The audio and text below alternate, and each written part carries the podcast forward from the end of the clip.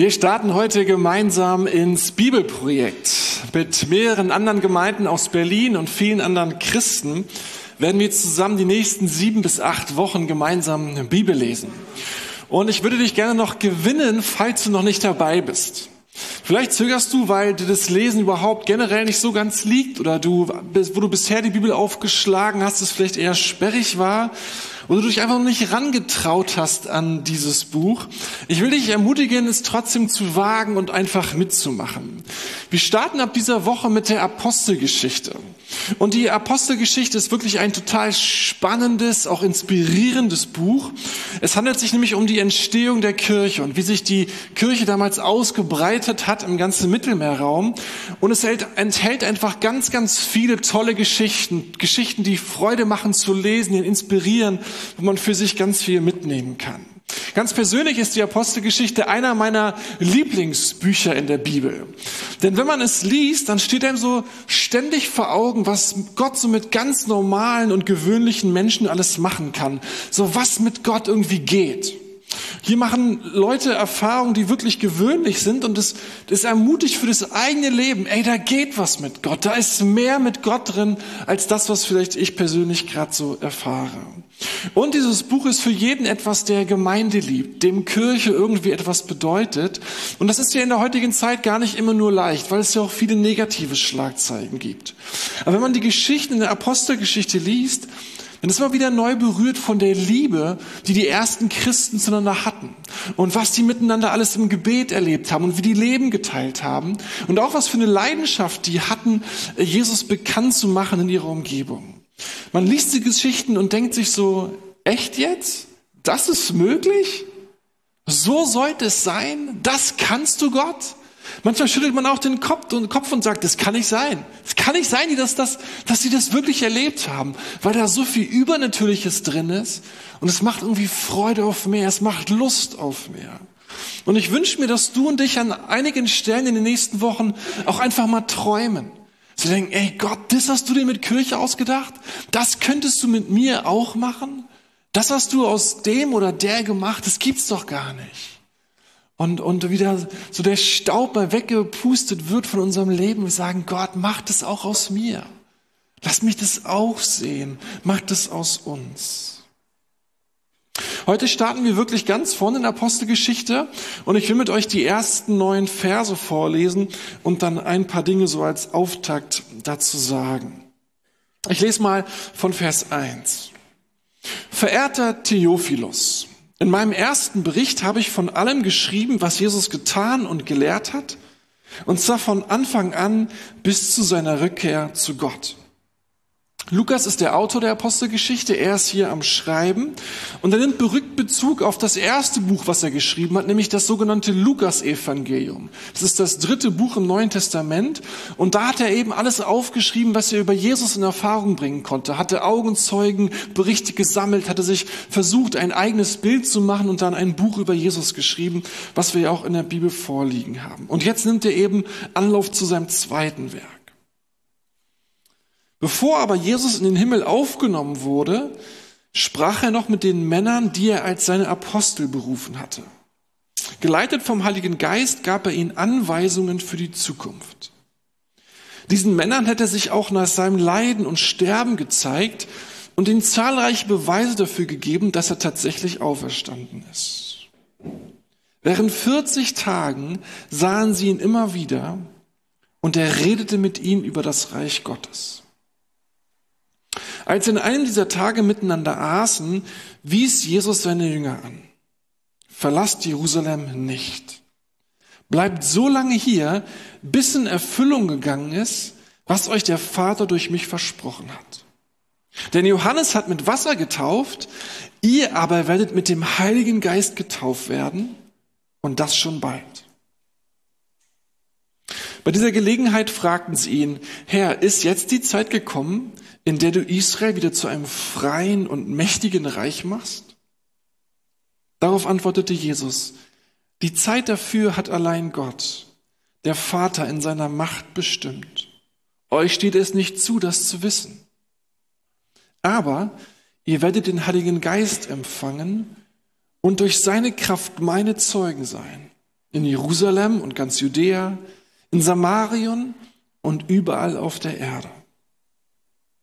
Nachdem er das gesagt hatte, wurde er vor ihren Augen in den Himmel emporgehoben. Eine Wolke verhüllte ihn und sie sahen ihn nicht mehr. Soweit das Wort Gottes. Diese Verse sind also die Einleitung in das Buch hinein. Jesus ist hier noch da und er redet mit seinen Jüngern. Von dem nächsten Vers an allerdings wird es wirklich eine Apostelgeschichte, also die Geschichte der zwölf Apostel und was sie mit der ersten Kirche und gemeinsam mit dem Heiligen Geist dann an Geschichte schrieben und die damalige Gegend veränderten.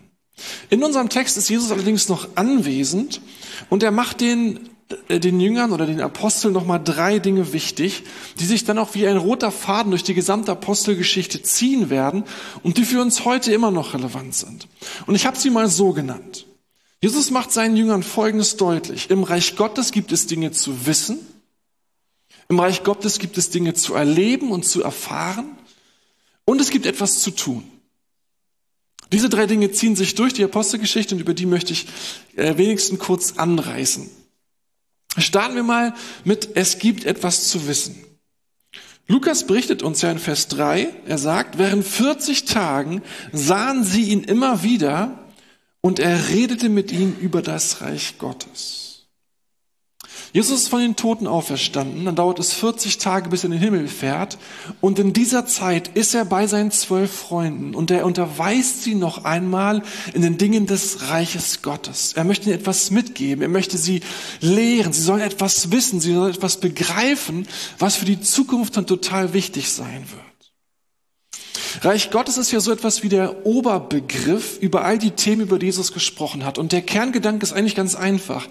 Gott ist König Gott ist der Herr, er regiert und er breitet sein Reich aus. Und Jesus hat ja ganz oft vom Reich Gottes gesprochen, wie er auch hier, und hat einen erklärt, wie das Reich Gottes funktioniert, wie es tickt, was es ausbreitet, dass es, wie es sich ausbreitet. Denn überall da, wo Gott in den Herzen von Menschen empfangen wird, wo er regieren darf, da soll sich jetzt sein Reich, sein, seine Gegenwart, seine Ordnung, seine Vorstellung vom Reich Gottes, seine Ideen, wie wir auf dieser Erde leben sollen, sollen sich ausbreiten. Und mir ist wichtig, dass ihr das einmal versteht. Unser Glaube, der besteht nicht nur aus Erfahrungen und Erlebnissen, die wir mit Gott machen, so sehr es etwas zu erfahren gibt. Unser Glaube besteht auch nicht nur aus der Tat und aus der Aktion. So wichtig ist es, Menschen zu lieben und Gott zu lieben und etwas zu tun. Im Reich Gottes gibt es Dinge, die muss man aber verstehen, die muss man begreifen, die dürfen wir wissen. Und der Grundgedanke ist erst einmal der, Jesus ist König, Jesus regiert, er ist der Herr. Und er hat eine Vorstellung davon, was in seinem Reich lebt, gelebt werden soll, wie es aussehen soll, was es mit Menschen machen soll und wie Nachfolger von ihm, die zu diesem Reich gehören, wie die leben sollen. Das eine, was es zu wissen gibt, ist natürlich, dass du und ich erstmal überhaupt verstehen, wer ist denn dieser Gott? Und das war einer der Gründe, warum Jesus gekommen ist, um uns Gott nochmal vorzustellen. Und Jesus hat ganz viel über Gleichnisse gesprochen, wo er uns den Vater vorgestellt hat. Weil in dieser Welt herrschen so viele unterschiedliche Vorstellungen von Gott, dass keiner wirklich wissen kann, ja, was ist denn jetzt richtig über Gott? Und deswegen kam Jesus und hat gesagt, so müsst ihr euch Gott vorstellen, so ist er. Wenn ihr das von Gott verstanden habt, dann habt ihr eine Menge begriffen. Und dann hat er ganz viele Reich Gottes Gleichnisse erzählt, wo er gesprochen hat über das, was im Reich Gottes wichtig ist. Und da waren, ging es um ganz normale Lebensthemen. Jesus hat viel über Geld gesprochen, über Beruf gesprochen, über wie wir mit uns verhalten sollen, wie wir den Armen helfen sollen, über Vergebung. Viele ganz normale Themen, über Talente und Gaben und so weiter. Aber Gott ist es offensichtlich wichtig, dass du das Richtige von ihm denkst, dass du das Richtige Gottesbild hast, dass du keine falschen Vorstellungen hast, die dich durch dein Leben begleiten. Und dass du auch wirklich weißt, was sein Reich ausmacht, wie es tickt, was er sich vorgestellt hat, wie sich das Zusammenleben vorgestellt hat, was er über Gemeinde denkt und so weiter. Stell dir mal vor, Du hättest falsche Vorstellungen von deinem Gott und redest mit einem Gott, den es in Wirklichkeit gar nicht gibt. Oder du hältst Dinge für super wichtig, die Gott völlig für irrelevant hält. Oder du proklamierst im Namen Gottes Dinge und trittst für Dinge ein, die er aber ganz anders sieht. Deswegen halten wir als Christen die Bibel so hoch. Deswegen schlagen sie sonntags auf und lesen und, und reden darüber. In den Kleingruppen zu Hause. Deswegen machen wir das weil es etwas zu lernen gibt, etwas zu wissen gibt, weil Gott uns etwas beibringen möchte, damit wir nicht auf falsche Spuren gesetzt werden. Und ich hoffe, dass du in den nächsten Wochen, dass ich in den nächsten Wochen, dass wir Entdeckung machen über Gott, über sein Reich, wenn wir zusammen die Apostelgeschichte lesen. Es gibt also etwas zu wissen. Aber als zweites hier gibt es auch etwas zu erfahren. Und das ist nicht weniger wichtig. Ich lese mal Verse 4 und 5. Als sie in einem dieser Tage miteinander aßen, wies Jesus seine Jünger an. Verlasst Jerusalem nicht. Bleibt so lange hier, bis in Erfüllung gegangen ist, was euch der Vater durch mich versprochen hat. Denn Johannes hat mit Wasser getauft, ihr aber werdet mit dem Heiligen Geist getauft werden. Und das schon bald. Jesus hatte immer mal wieder davon gesprochen, dass er eines Tages gehen würde und dass er uns dann den Heiligen Geist senden würde. Und dass der Heilige Geist etwas wie ein Tröster und ein Beistand sein würde, die Gegenwart Gottes in unserem Leben ganz eng mit uns zusammen. Und als Zeichen dieser Umkehr, dieses, dass man wieder mit Gott leben wollte, hat er im Fluss Jordan, das ist ein, ein, ein Fluss, der durch Israel läuft, getauft. Und das sah so aus, dass er die Leute zu sich ins Wasser gerufen hat, er sie dann unter Wasser gebracht hat und sozusagen sie dann hinterher wieder hochgezogen hat und dieses dieses Wasser sozusagen, das, das Ausdruck war, hier ist jemand reingewaschen worden, hier ist jemand von seiner Schuld reingewaschen worden, von Fehlern, die er gemacht hat. Und das war dieses Symbol der Taufe, was die Taufe stand. Wenn man jetzt aus dem Fluss Jordan kam, um wieder an den Strand zu gehen, dann wisst ihr, wie man aussah. Das wissen wir auch, wenn wir hier die Taufe durchführen. Wie sah man aus? Man war von oben bis unten klitschnass mit Wasser. Überall triefte es, die Klamotten nass. Man war wirklich durch und durch voll von Wasser. Und jetzt sagt Jesus Folgendes. Meine Freunde, bleibt in Jerusalem. Johannes wurde mit Wasser getauft. Ihr werdet mit Heiligem Geist getauft werden. Und damit sprach natürlich die Fantasie der Jünger an, die sofort dachten, mit dem Heiligen Geist getauft? So wie Johannes mit Wasser getauft wurde? Du meinst so von oben bis unten voll mit, äh, mit Gott? Klitschnass mit Gott? Erfüllt zu sein mit Gott, wie, wie bei Johannes, wie die mit Wasser getauft worden sind? Und während es vielleicht an diesem Moment noch Fantasie war, wurde es Pfingsten dann tatsächlich ein Erlebnis. Als die Jünger mit dem Heiligen Geist getauft wurden, brach Gott wirklich über sie hinein, berührte Gott ihr Leben massiv. Sie waren so erfüllt, die Gegenwart Gottes war so stark auf ihn, dass sie nicht mehr ganz gerade laufen konnten. Die liefen so ein bisschen wackelig. Manche haben gespottet, das sieht aus, als wenn die betrunken sind, weil die Gegenwart Gottes sich dermaßen verdichtete auf ihrem Leben, dass sie, dass sie merkt, ey, bin Gottes in mir. Es gab Feuerzungen, die so wie über dem Kopf äh, aussahen. Manchmal sprachen sie in anderen Sprachen direkt, in himmlischen Sprachen. Sie hatten die Gabe der Zungenrede empfangen. Die Gegenwart Gottes erfüllte sie wirklich voll und ganz. Wenn du die Apostelgeschichte weiterliest, dann passiert es immer mal wieder. Das war nicht nur einmal an Pfingsten, auch wenn es ein besonderes, singuläres Erlebnis war, weil es heilsgeschichtlich so bedeutend war, lesen wir immer wieder davon, dass Menschen in der Apostelgeschichte vom Heiligen Geist erfüllt wurden und etwas erlebten, etwas er erfahren haben. Das Erleben der Liebe Gottes, die Freude am Evangelium, das Beschenktwerden mit Freundschaft mit Gott, das ist etwas, das, das kann man manchmal spüren. Das, das, da erlebt man etwas. Das ist nicht nur ein Glaube, das ist nicht nur ein Wissen, sondern ein, ein Erfülltsein mit Gott. Ich habe es schon gesagt, diese Erfahrung an Pfingsten, die war heilsgeschichtlich ein ganz großer und bedeutender Tag. Aber es passierte dann immer und immer wieder, dass der Heilige Geist auf Menschen kam und sie erfüllte. Der Apostel Paulus, der hat in, Apostel, in Epheser 5, Vers 18 gesagt, er sagte seinen Leuten in Ephesus, ey, lasst euch immer wieder neu vom Geist Gottes erfüllen. Und was klar wird, das erfüllt werden mit dem Geist Gottes ist nicht nur eine einmalige Sache, die man irgendwann mal in der Geschichte erlebt, sondern was Paulus im Kopf hat, ist, dass seine Leute, Kinder Gottes, immer wieder neu erfahren und Begegnung mit dem Heiligen Geist machen, immer wieder neu erfüllt und erfrischt werden von ihm. Dabei ist ganz interessant, eine christliche Taufe ist ja etwas, oder es ist wichtig zu wissen, eine christliche Taufe ist ja etwas Passives. Man, man wird getauft. Gott vollzieht etwas an einem. Nicht ich taufe mich, sonst könnte ich ja zu Hause auch in die Badewanne springen und sagen, ich taufe mich jetzt, sondern nein, man wird getauft. Jemand anders tauft mich. Gott vollzieht etwas an mir. Und das ist auch mit dem Heiligen Geist so.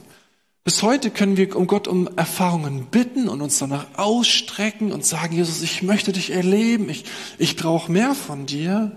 Aber sie bleiben ein Geschenk. Sie bleiben etwas, was Gott an uns vollzieht. Er teilt aus, er beschenkt, er ermöglicht die Sachen. Wenn du die Apostelgeschichte liest in den nächsten Wochen, dann schau doch mal, was die Menschen für Erfahrungen mit Gott gemacht haben. Und wie übernatürlich das zuging. Was die an Zeichen, an Wunder, an Wegführungen erlebt haben. Wie die auch in anderen Sprachen reden konnten. Wie Gott prophetisch geredet hat mit der Gabe der Erkenntnis. Wie es, wie Wunder geschahen. Wie Leute auf einmal in Lobpreis und Anbetung ausbrachen in wirklich schwierigsten Situationen und Umständen, weil der Geist Gottes einfach da war und sie erfüllte.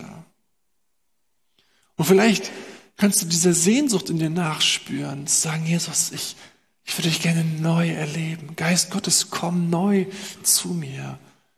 Ich möchte neue Erfahrungen mit dir machen. Im Reich Gottes gibt es etwas zu erleben. Also es gibt etwas zu wissen, es gibt etwas zu erfahren und zuletzt es gibt etwas zu tun. Vers 8. Aber ihr werdet den Heiligen Geist empfangen und durch seine Kraft meine Zeugen sein in Jerusalem und ganz Judäa, in Samarien und überall auf der Erde. Jesus hat den zwölf Aposteln von Anfang an klar gemacht, was ihr erlebt, das dürft ihr nicht für euch behalten. Was ihr erlebt, das dürft ihr nicht nur für euch behalten. Liebe Gemeinde, liebe Kirche, die da damals gegründet wurde, ihr werdet Gott erleben und ihr werdet tolle Erfahrungen machen. Aber das ist nicht nur dafür da, dass ihr gut durchs Leben kommt, dass ihr euch gut umeinander kümmert und irgendwie ganz erfüllt seid. Sondern das, was ich euch schenke, die Botschaft, die ich euch gebe, das, womit ich euch erfülle mit mir selbst, soll dazu sein, dass ihr es weitertragt und weitergebt und viele Menschen in die Lage versetzt werden, solche Dinge zu wissen und Erfahrungen mit dem lebendigen Gott zu machen. Und wisst ihr, die Jünger, die nahmen das damals ernst. Das war denen klar. Wir haben eine Mission, wir sind auf eine Mission gesetzt. Das ist nicht nur, damit wir hier zusammenbleiben und eine gute Zeit haben. Ey, wir haben Jesus erfahren und viele Menschen sollen diesen Jesus kennenlernen. Und Lukas erzählt uns dann davon, dass sich das Evangelium tatsächlich auch genauso ausgebreitet hat, wie Jesus es angekündigt hatte. Apostelgeschichte 1 bis 7 lesen wir, wie es erst in Jerusalem überall, überall bekannt gemacht wurde. 8 bis 12 ist Judäa und Samarien. Und dann von Kapitel 13 bis 28 ist dann die Geschichte, wie das sich mehr und mehr im römischen Reich überall ausbreitete und Jesus immer mehr bekannt gemacht worden ist. Und schließlich mehr und mehr die ganze Welt geografisch einnahm. Und weißt du, dass ich, Matthias Pache, und vielleicht auch du, heute, 2000 Jahren später, ein Jesus-Nachfolger bist, hängt damit zusammen, dass es in jeder Generation Menschen gab, die Zeugen gewesen sind von der Auferstehung Jesu, von dem Erfülltsein mit dem Heiligen Geist, von dem König, der regiert und herrscht, der sein Reich ausbreitet und es weitergegeben haben und erzählt haben. Ich bin so dankbar, dass es Zeugen gegeben hat, dass ich auch einer werden dürfte. Ich möchte noch mal kurz auf zur Sprache bringen, was die Apostel denn verkündigt haben, was die bezeugt haben. Manchmal, da, da herrscht irgendwie so ein, so ein komisches äh, Gerücht, will ich es mal nennen, oder man hört es ab und zu, dass wir heute etwas verkünden, was damals gar nicht verkündigt wurde. Dass es irgendwie über, Zeit alles ganz anders gewesen ist, als was die erste Kirche verkündigt hat. Und ich habe mir gedacht, ich möchte euch einmal ganz kurz ein paar der Spitzensätze der Predigten der Apostel vorlesen. Und dann könnt ihr überleben, ob sich das so ganz anders anhört, als was man so heute hier in der Lukasgemeinde zum Beispiel hört. Lese einfach mal ein paar, paar Verse vor. Der Apostel. Petrus zum Beispiel, Apostelgeschichte 2. Es besteht also kein Zweifel daran, und ganz Israel soll es wissen, Gott hat diesen Jesus, den ihr gekreuzigt habt, zum Herrn und Retter gemacht. Und es wird geschehen, jeder, der den Namen des Herrn anrufen wird, der wird gerettet werden. Als die Leute das hörten, waren sie von dieser Botschaft tief betroffen. Sie fragten Petrus und die anderen Aposteln, Brüder, was sollen wir tun? Kehrt um zu Gott, forderte Petrus sie auf. Jeder von euch soll sich auf den Namen von Jesus Christus taufen lassen, dann wird euch Gott eure Sünden vergeben und ihr werdet den Heiligen Geist empfangen. Lasst euch retten vor dem Gericht Gottes, das über diese verdorbene Generation hereinbrechen wird. Bei niemand anderem ist Rettung zu finden, unter dem ganzen Himmel ist uns Menschen kein anderer Name gegeben, durch den wir gerettet werden können. Und er gab uns den Auftrag, dem ganzen Volk mit allem Nachdruck zu verkünden und zu bezeugen, dass er der von Gott eingesetzte Richter ist, also dass Jesus der von Gott eingesetzte Richter ist, der über die Lebenden und über die Toten das Urteil sprechen wird. Das war die Botschaft. Das haben sie gepredigt, das haben sie verkündet. Jesus Christus ist ein Retter und ein Richter, der kommt zu richten und zu retten die Lebenden und die Toten. In keinem anderen Namen ist das Heil zu finden. Wisst ihr, und das ist eine Botschaft, die hörst du nicht im Radio, die findest du auch nicht im Fernsehen. Netflix und Amazon habe ich sie auch noch nicht gefunden. Das ist unsere Botschaft. Das ist die Botschaft der Kirche Jesu Christi und das seit 2000 Jahren. Und wenn wir sie nicht weitertragen, wenn wir sie nicht bezeugen, dann wird es kein anderer tun. Das ist unsere Botschaft. Und das, was Jesus möchte, möchte er damals und möchte er heute, nämlich, dass sein Name rausgetragen wird, dass Menschen ihn kennenlernen können, dass sie das Richtige über ihn wissen, dass sie tolle Erfahrungen mit ihm machen und dass viele Menschen mit ihm in Ewigkeit Freundschaft leben und bei ihm sind. Wir als Kirche, wir haben eine Mission, dürfen es nicht nur für uns behalten. Wir sind Teil der Mission, dass Gott diesen Stand mit Jesus bekannt machen möchte, dass viele Menschen Jesus kennenlernen sollen. Diese drei Themen, dass es etwas zu wissen gibt über Gott, dass man mit Gott starke Erfahrungen machen kann, er selber uns erfüllen möchte und dass Menschen Jesus kennenlernen sollen, das ist, die, das ist der rote Faden, den du in der Apostelgeschichte immer wieder finden kannst und den wir in den nächsten drei äh, Wochen immer wieder studieren werden. Ich komme zum Ende. Jesus sagt seine kommenden Leitern, seiner Gemeinde voraus, im Reich Gottes gibt es etwas zu wissen. Es gibt etwas zu lernen. Es gibt etwas zu verstehen. Jesus möchte uns unterrichten. Dann gibt es etwas zu erleben. Wir haben einen lebendigen Gott, der uns begegnen möchte, der uns frei machen möchte, der uns voll von ihm selber machen möchte, der uns erfüllen möchte. Und es gibt etwas zu bezeugen, etwas zu tun, sich beteiligen an dieser Welt mit dem Zeugnis der Auferstehung, die Welt mit dem Zeugnis der Auferstehung bekannt zu machen. Ich möchte, dass wir am Ende, möchte ich euch gerne einladen zu einem Moment der Stille. Die meisten von euch werden ja beim Bibelprojekt dabei sein und die nächsten Tage und Wochen miteinander fleißig lesen. Und vielleicht hat einer dieser drei Punkte dich besonders angesprochen. Vielleicht denkst du, ich würde wirklich Gott besser kennenlernen wollen. Ich weiß nicht, ob das, was ich über Gott glaube, ob das überhaupt stimmt, ob das so richtig ist. Gott, zeig mir doch, wer du bist, wenn ich dir dieses Buch lese. Lass mich mehr von dir kennen. Vielleicht sagst du, ey, ich, ich wünschte wieder, dass, dass Gott mich nochmal neu erfüllt. Ich bräuchte eine neue Berührung mit der Liebe Gottes. Ich bräuchte, dass er so mein, ja, mein, mich nochmal neu anspricht, mich nochmal erfrischt, dass die Kraft Gottes mein Leben nochmal neu berührt. Vielleicht ist es aber auch, dass du Freunde oder Nachbarn hast, Kollegen auf der Arbeit oder an der Uni oder an der Ausbildung, in der Schule, wo du denkst, ich würde denen so gerne Jesus mit den, Jesus bekannt machen. Ich würde so gerne, dass die diesen Gott kennenlernen, weil ich weiß, wie gut es ihnen tun würde, wenn sie Jesus kennenlernen würden. Und du merkst, wie schwer es dir fällt, äh, ihn, ihn, ihn, sie zu Jesus zu finden, sie ihnen Jesus vorzustellen. Lass uns doch mal Folgendes machen. Lass uns einen Moment still sein. Und vielleicht gibt es einen Punkt, der dich besonders anspricht. Und darüber sprich doch einmal mit Gott. Und sag, Jesus, ich würde mir mehr wünschen, zu wissen, wie ich Leute zu dir führen kann. Zeig mir das doch, wie ich das machen kann, wenn wir die Apostelgeschichte lesen. Wie haben die das gemacht? Jesus, stell mich doch mir neu vor. Oder Jesus, erfülle mich neu. Ich wünschte neu, eine Berührung mit dir zu erleben. Wir werden danach zusammen das Abendmahl feiern. Und deswegen möchte ich die Stille ein bisschen länger machen. Und du kannst dich vielleicht nochmal so aufs Abendmahl einstellen. Vielleicht möchtest du Jesus nochmal Dinge sagen.